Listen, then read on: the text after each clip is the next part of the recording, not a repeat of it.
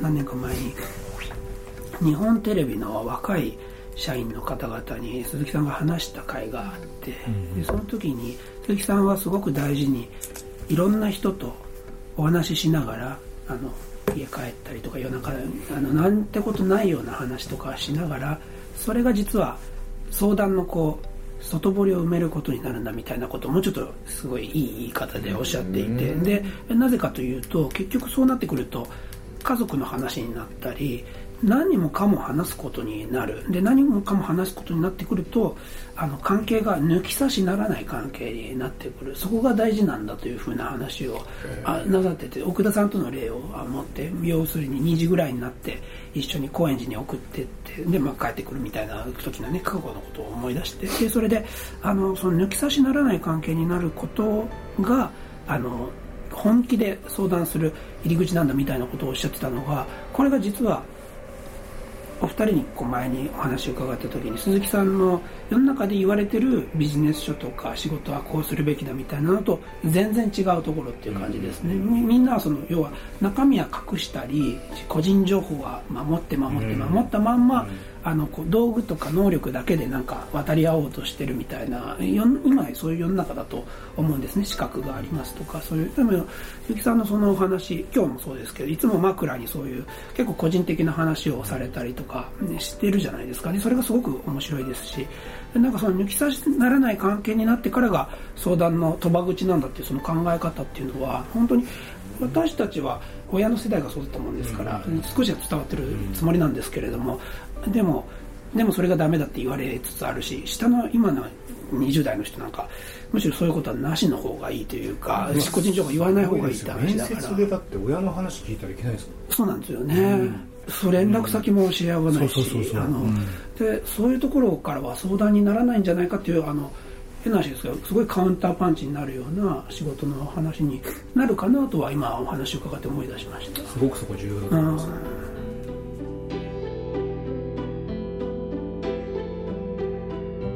古典落語を聞くときには入るまでの枕の面白さに注目しているところもある。打ち合わせでも枕ってあるので。鈴木敏夫のジブリ汗まみれ。今週は16日に角川書店から出版されるジブリの鈴木さんに聞いた仕事の名言についてお送りします。インタビュアーはこの本で鈴木さんの言葉を選び出す役割を担った木村俊介さん。スタジオジブリのタイゆかりさんと石井智彦さんです。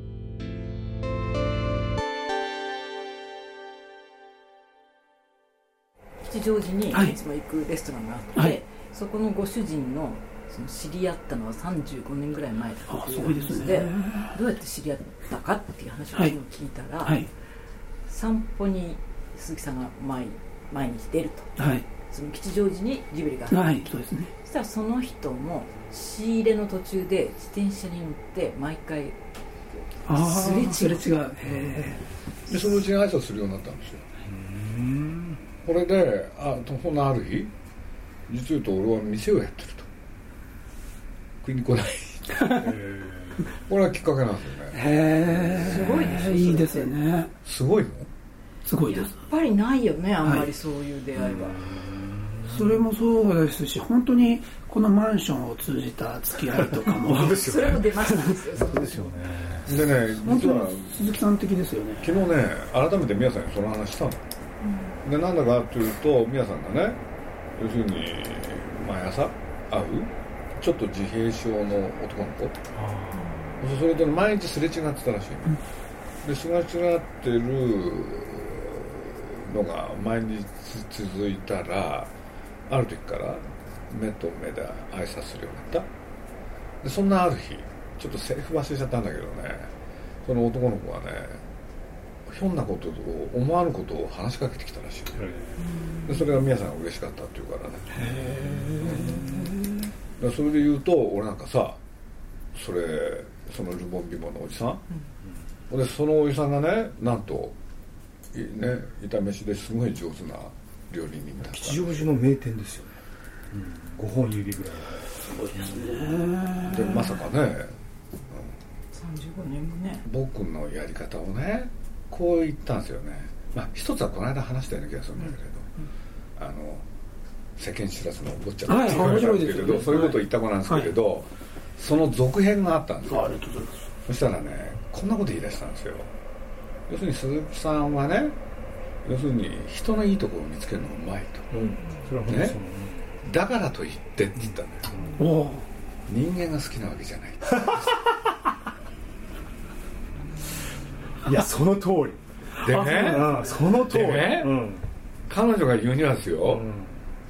でもそのいいのを集めるのが得うん。意いいところこれでそれはね要するに素材だと全て。でそれをね鈴木さんがやってるのはまさに編集をしてる。あその編集をね。で彼女がそう言ったのいやよもうあの100% agree です。だからねうんね。僕が一番ショックを受けたのはね人間が好きなわけじゃないってやつだよ、もうなんだよあれ。でも確かに正しいよでもね。でも確かに、うん、そのみんな分かってんの？面白いいやそういうふうものとかに言われればそうだなって思うっていうか要するに面白いものとかう世の中を探す売れるものっていうのを作るためのだからだからね彼女が言うのはねだから当時出版社が入ってね編集やったっていうのはねあの偶然じゃないって言って必然だったって言って、だってそれが得意なんだもん。確かに鈴木さんのお話を伺ってると確かにいつも目線は成果物にありますもんね。あのこっちこちらもやり取りも大事なんだけれども一緒にじゃあこっちが目的になっちゃうわけじゃないですもんね。だけど石井がそこで声を上げたのはさ、別に人特に人間が好きなわけじゃないっていうのは それは何？同意するところがあったの？もう100%そう思います私もそう思うわ。こんな近くにいる二人がそう。つまりそのあの鈴木さんに対してねすごく情に熱い人だという人もいればものすごく冷たい人だっていう人もいるんですよ、いるの？いるいるいるいる。あすぐ切るとかね鈴木さんって人を切ったら全くその人の興味なくなるよねみたいな。でそれって違うんですよ、そのなんて言ったらいいかな。あのすごく情に熱くてその情をあのに受け止めてもらえなかったから失望して切るとかじゃないんですよね。なんかその人を見ていてそれね俺ねなぜかというとね宮崎さんについて教え教えてもらった時にそれが分かったんですよ。つまり宮崎さんも実は超そういう人なんですあそうかもしれないそうですね自分の手足に。そう一見情に熱いようでいてものすごい人を。ああ冷たいよ。そうそうそうそう。すごい冷たいよね。うん。なんか安野秀明さんはいつもこのあのなんかそこを上げる靴を探してるんだっていうふうにおっしゃってますよね宮崎さんそうなんか今でも今のお話って冷たいと温かいと両方に見えるけれども実際は一緒に面白いことができるかどうかだみたいなところですよね。ちょうどあの先週橋田さんや小松さんたちと一緒にお話を伺った時にあの不用意に人に会うなって話をね。あのしてくださってその時になんでかっていうとその役に役に立つじゃない。そのダメあの自分と一緒にいててダメだなって思う人と一緒にいてももう自分はダメになっていく一方だからっていうような話とでもう一方ではその両面の話で大事な人であのどこかにいる本当の理性の人じゃなくて近くにいる人の中でこれはって思う人との出会いの中からは逃げちゃ絶対ダメなんだって、その人とちょっと変なことがあっても付き合っていくんだって。それ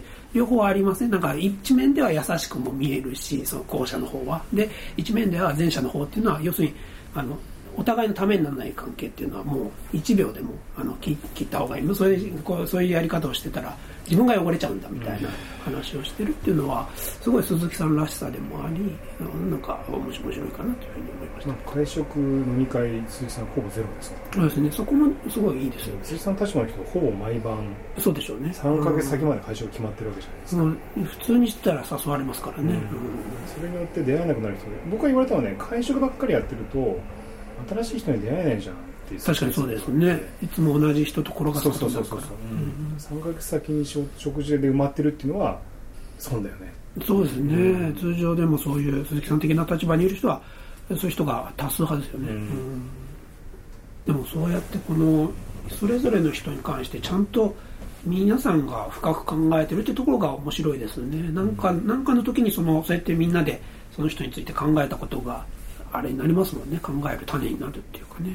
石井さんにいただいたメモの中で一番大事なのはその時代とか現実っていうのをあのすごく緻密に正確に捉えて正確に伝えることなんだみたいなことを書いてらっしゃってそれのやり方っていうのを多分教わったと思うんですけど、ね、要はあのあれには歴史の中における自分の立ち位置を考えろって大きなこと書いてあったけど、はい。はい、組織の中においてね自分がどういう位置にいるのかっていうことを分かんないと可能性してもしょうがないし諦めてもしょうがないしみたいな。そうですね、今この瞬間に自分がどうすべきかみたいなことを考えればそれぞれみんなやるべきことが多分あると思うんですけど起業したりね辞めちゃったりねここではないどこかを探すじゃないですか、はい、うん、こういう本ってやっぱりその男性に役に立つものになりがちじゃないですか。なりがちです、はいはい、ほとんどそうですよね、うん、だけどその女の人が今変わったとはいあの話面白いですよね。言ってるそういう人たちは今のその自分のポジションが社会の中のどこの位置にいるのかっていうことを考えてるんですか、あの女性が男性的なるものを無自覚になんか追いかけなきゃならないという凶悪観念に襲われているのが辛いんじゃないですかね。そそこがなんかひっくり返れば女性にとってもはい、はい、はい、今女性たちはねもう男性を追いかけない、はあはあ、もうそうなってる、はあこれでね自分たち流に仕事に興味があるのよ、であればずっと男性より自由だよな。でね、うん、まあゆかりさんのやつを上げ足取るとねとかく男性が読者になりがち、うん、っていうのはもうありえないのよ。男性は興味ないから。仕事に対して興味ないのよ男は。これも非常に面白い。これ書いときたい話ですね。ほ、うんでね俺やっと分かったんだもんあの汗まみれがねなんで30前後の女性たちがもうリスナーのさ中心を占めるのかって。これで何を聞いてるのかと思ったらみんな人生論だって言ったけど嘘で。みんな聞いてたのはね仕事論なのよ。それは最近やっと気が付いたんです。面白いですね。だからやっぱりね女性たちが今ね、そのなんて言うんだろう。自分たちの仕事術をね模索してる時代、うん。うん。うん、ね、既存のものは役立たない。そう。で以前のね男がやってた方法をコピーすることはねもう誰もやらない。なるほどね、でそれは答えが見えてるように見えてないんですか？それとも見え始めてるんですかね？見え始めてんだと。思う、そこにも多分突き刺さるといいですよ。面白いですね。でも完全に女性の時代なんで、ジブリ作品がねそもそもそういう作品でし。ただから女性のためのね仕事術なんですよ。そうですね。でもそういう人が読んでしかも本当に血や肉にできたらいいですよね、うん、実際にそうやってそれいいかもね。女性のための仕事です、はい、タイトル。い。いですね。いいですよね。だってジブリヒロインはみんな女性なわけだから、うん、すごく幸せも幸せもあるっていうかそういう理由でなんですよね。鈴木さんがおっしゃったけれども。この30年で時代とともに最も変わったのは女性であるからそれが主人公になるっていうのは当たり前のことなんだという。平成においてはねぱり男は何も変わらなかったけれど女性は本当に様変わりしたそうですよね。ですよね30年間男は変わらなかったけど女性は変わったもん。だから必然だったんだよね、ジブリの主人公が女の子っていうのは、あのこの間出した本ですっげえ反響が多かったのはその危機か雫かっていうとこ。ろはいそうそうなんだ、すごいすごいあの感想文もそうだし面白いですよね。自分が危機なのか自分が雫なのかっていうのはものすごいそのぶっ刺さったと。刺さりますよね、うん、要は学校にいるから雫的な生き方しか教えられませんもんね。自分が雫だと知って困った人も多いし自分が木だっていうことに安心したっていう人も多かったし。あそうですね。安心するっていうのもあるかもしれませんね、うん、つまり木であることがなんか後ろめたかった人が多かね、うん、そうしたらねナウシカからイバーバから全員仕事術をねそうですよね、うん。ね、すごくだからあれだよね。全然話変わるんですけどね。僕まあ持論でずっとそう言ってきてるんですけれど、まあ、あの惣菜屋さんってね江戸時代の終わりにできた。それでその惣菜屋さんってね実はあの明治大正昭和ずっと続いたんだよね、そうするとね米は炊いてもおかずは買うもの、はいはいはい、それが雑に言うと約100年。でそれが変わったのが60年代なのよ。1900そうするとどういうことかっつったら三種の神器によってしかも冷蔵庫掃除機。洗濯機によって女性はの仕事からの解放が起きたわけでしょ。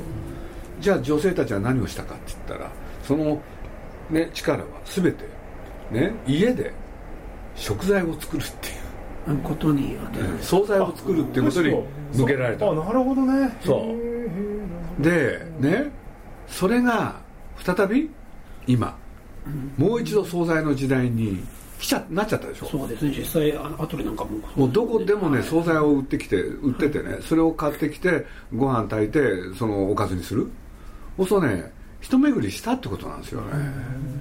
惣菜を作るってのは段階の世代以降だから、ね、そうだからうちの福野たちはだからむしろ専業主婦の時代の方が短いってことですよね。そうですね。例外なんです。だからうちの袋なんかもね俺は子供の頃はねもう惣菜どんどん買ってきてたんだもん、うん、それがやっぱり60年代に同じお袋が自分で作るようになったのよ。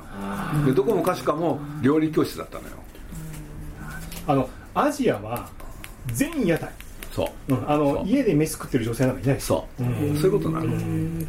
だから世界的にあの歴史的に見たらね家でねあの何？あのそういう惣菜を作ってご飯を食べる？ってものすごい短い歴史だ。それいい話だこれ一般の日常のそういう歴史の話とかその60年代の話とかあとその鈴木さんがいつも恋愛とか男女の話とかあのその例えば女性の生き方みたいな話っていうのが実はそれ両方とも仕事の話してるんですね。それがすごく面白いところです。つまりずっと女性の話とか女性っていうか女性の生き方みたいな話を伺ってる内容は先ほど女性のための仕事論みたいじゃないですけれどもそれそのものが仕事論なんですね。それはすごくだからね第一次産業から第二次産業で日本がつまずいたのは第三次産業ですよいわゆる再生変化に。そこからねね、どう対応したらいいか分からなくなったんですよ。だからもっと言うとね僕なんか、まあ、これは僕の、まあ、かなり一論も入るんですけれどね。いわゆる、ね、ビジネスっていつから始まったか。だってね農家が80%だと？ね。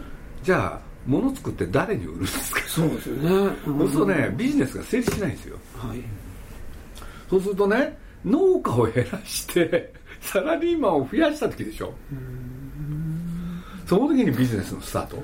世界で初めてそこら辺考えたのはかのエジソン。エジソンはねあの、まあ、一方で偉人として有名ですけれど、一方で、ね、私はねあの発明王であると。しかしねドイツの学者のようにね研究室に閉じこもってね何かを発見したいとは思わない。私が、ね、私が発明するものはね全て売れるものであるいや本当そうですよね、はい、あの人デトロイトで野菜売ってた人ですもんね。であの人は GE でしょ、はい、ね、ゼネラルエレクトリックでそこのねボードメンバーの一人だったのがフォードなんですよ、うん、でこのフォードっていう人がね要するに大量生産で車を作る。そうですね。でこれがねモダンタイムズのモデルなんですけれど、はい、要するにフォードっていう人がね T 型あのフォードっていうのを作ってでこれを売る。そしたらね大体ねフォードの社員が3か月で買える車、うん、そうするととんでもなく安いわけ、うん、でこれがねビジネスのスタート、うん、これであのねボードそうボーあのなんだボードメンバーがねみんな心配になったんですよ、ね？一体誰に売るんだとこれどんどん作ってって言ったら社員だって言ったんですよ、すごいことですよね。これでねそのフォードがね結局やったのはね一番のポイントみんな大家族だったでしょ。アメリカで。ね？じいちゃんばあちゃん息子夫婦そして子供たち。これを分断したんですよね。あなるほど。家族化と。そう。核家族化のねスタートなんですよ。でこの核家族やるときにねあのまあこれはアメリカでねいろんな人がやるんだけれどあの戦争でねプレハブ住宅ってのが生まれたんですよ。そしたら第二次世界大戦そのプレハブ住宅をみんなに売って、そしたらこれね一家族しか住めないんですよ。なるほどなるほど。そうするとねそれをやればね離れるでしょ、うん、車が2台売れるって、う。ん、ああそのペアルック的な話。だだからついでに言っちゃうとね、はいはい、まあ、僕のそういうものの考え方の根本にあるのがねやっぱり60年代そして70年その時に大活躍したのはね丸井なんですよ。俺で僕ら多いでしょ？3世代で800万人800万人、はい。はい、でねやられたんですよ今の。そうさっきのペアルック。はいそうですね。ペアルックでしょ？まず、うん、そ2枚一度に売れるっていう。その次知ってます？あの友達夫婦でしたっけそう。僕話しましたねそうね話めちゃくちゃ面白い。僕それにつながるなと思って伺ってて。友達夫婦でその後がね、はい、ニューファミリーって言われるんですからね。その話の最高に面白い点は結局ジブリもそれやってんだっていうふうにおっしゃってたんですよね。それすごい面白い話だと思いました。そのことまで言っちゃったんですかね僕、はい、い。やそれすごい面白い話で。だってそういうふうにやってる映画ないじゃないですか。今そうそんなにその親と子で一緒に見る映画って。もうないですもんねジブリぐらいしか。まあね。いろいろありますけれど。まあだけど本当ねあの段階の世代ってやっぱりね面白かったんですよ。人数が多いことによってすごかったんですよ。いやめちゃくちゃ面白いですけどあの再生工事をするときに鈴木さんってどういうところを直すんですか？特に？いやもう見極めですよね。まあそっかその人その人違う個々人、うん、でこの子は大体ね僕ね、まあ、正直あのストレートに言っちゃうとね大体掃除させるんですよ。そうするとね。掃除させるとねその人の適性って見えてくるんですよ。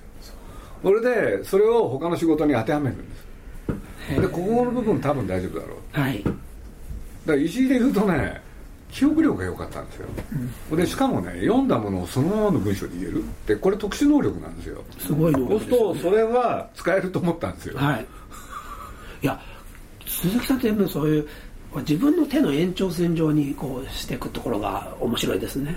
最初に僕初日ほぼ初日やったのが今の部屋のファイルの整理うんそうか確かに。全部ファイル引っ張り出して種類の掃除がありますもんね。全部ファイル引っ張り出してあの分類ごとに整理して背拍子つける。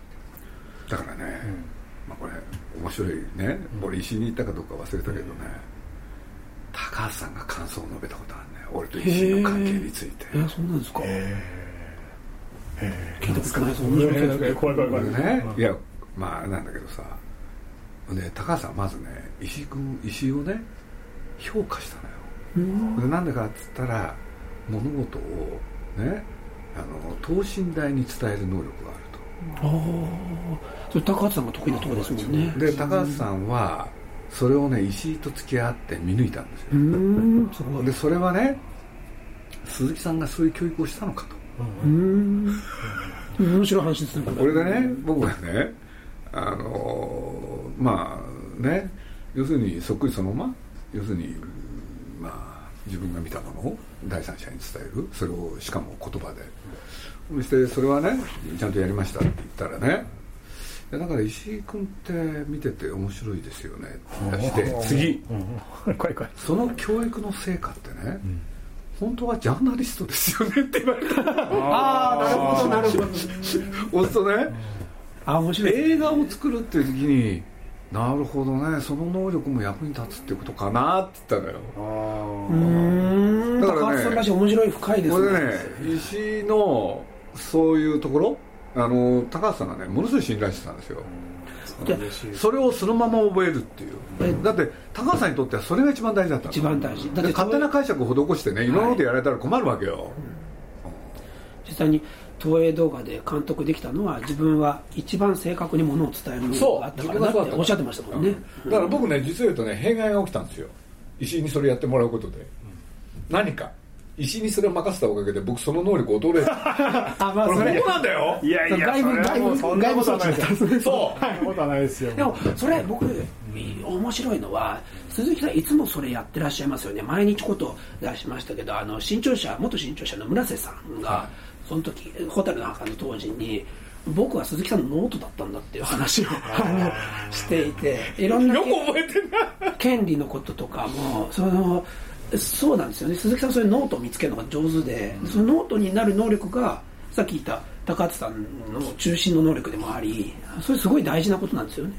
丸暗記ってね実を言うと、まあ、石井がどうするか知らないけれどね経営やるときに役に立つんですよね、これはどうしてなのかはともかくとして、うん、そのまま覚えるってね結構大事なことなんですね、はい、あこれ面白いですね。どうのこうのじゃなくて。そうですそうです。あのどうのこうの差し挟んじゃう関係ないんだもん。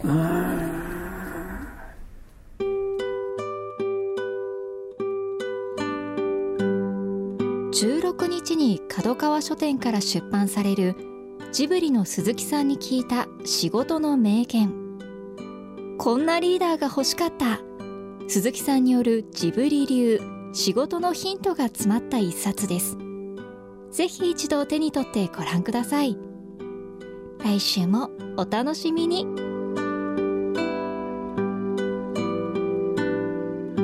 鈴木敏夫のジブリ汗まみれ。